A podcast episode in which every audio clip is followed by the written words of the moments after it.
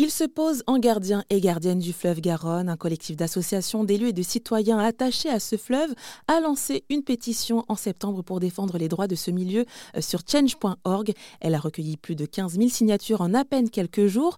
Euh, tous demandent aux pouvoirs publics et aux entreprises d'agir et de prendre des mesures pour protéger la Garonne.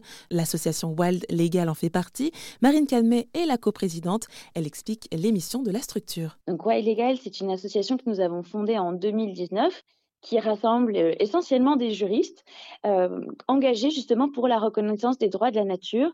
Donc nous euh, enseignons, nous formons à la fois le grand public et les élus, notamment à ces questions, en présentant les grandes victoires qui ont lieu partout dans le monde actuellement. Et nous élaborons avec les acteurs de terrain des outils juridiques pour justement faire en sorte que ces droits de la nature puissent aussi être reconnus en France à des fleuves, à des forêts. Donc nous travaillons avec des parcs, des réserves naturelles, des élus euh, d'un peu partout en France, des syndicats de gestion des eaux, des citoyens évidemment et des associations pour qu'ils se saisissent de ces outils et fassent des propositions sur leur territoire. Mmh Donc en fait, on pourrait vous dire que vous êtes un peu les, avocats de la nature, en fait? C'est ça, oui, je pense. On, fait en sorte en tout cas que la nature est une voie.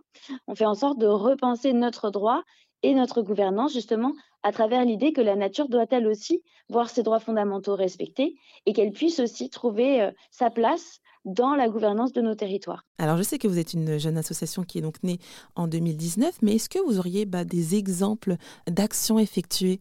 Euh, On a apporté par exemple un soutien juridique à l'occasion de la Convention citoyenne pour le climat et on a aujourd'hui développé un réseau de sites pilotes qui, euh, de Corse jusqu'en Savoie, de Garonne jusque dans le bassin euh, de la Seine, eh bien, se mobilisent justement pour faire reconnaître les droits de la nature à leur échelle. Et c'est un travail qui est en cours, mais qui connaît déjà euh, de nombreux euh, pas euh, très encourageants. Et ce qui est aussi d'ailleurs encourageant, si je reviens un peu sur la pétition, c'est qu'il y a eu quand même 15 000 signatures en, peu de temps. donc ça, ça montre qu'il y a aussi une mobilisation citoyenne en fait. Oui, alors on a été nous-mêmes très surpris et on est ravis de voir ça en fait. C'est que c'est vrai qu'on a des propositions qui peuvent paraître très juridiques, très théoriques en, premier lieu, mais en fait, surtout ce qui, prévaut, c'est finalement l'attachement pardon, des habitants du bassin de la Garonne à leur fleuve. Et donc, euh, on est vraiment ravis de, se voir porter comme ça par l'opinion publique. Et évidemment, ça nous donne euh, d'autant plus d'outils pour aller convaincre des élus à l'échelle des, des, municipalités, mais aussi du département ou de la région, et pour entrer dans un dialogue avec eux, justement, pour montrer qu'il y a un soutien populaire, il y a une volonté d'innovation juridique, et que justement, on est là pour leur faire des propositions. Et ben D'ailleurs, quel a été l'élément déclencheur pour cette pétition?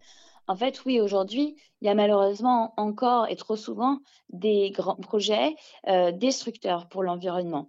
Et on se rend compte à quel point le droit de l'environnement est mal outillé et, et, un peu le produit, malheureusement, de notre société productiviste, c'est-à-dire que nous tolérons euh, des dommages causés à la nature qui sont insoutenable sur le long terme et qui causent justement eh bien, le dérèglement climatique, l'effondrement de la biodiversité, qui sont des phénomènes directement liés aux activités humaines.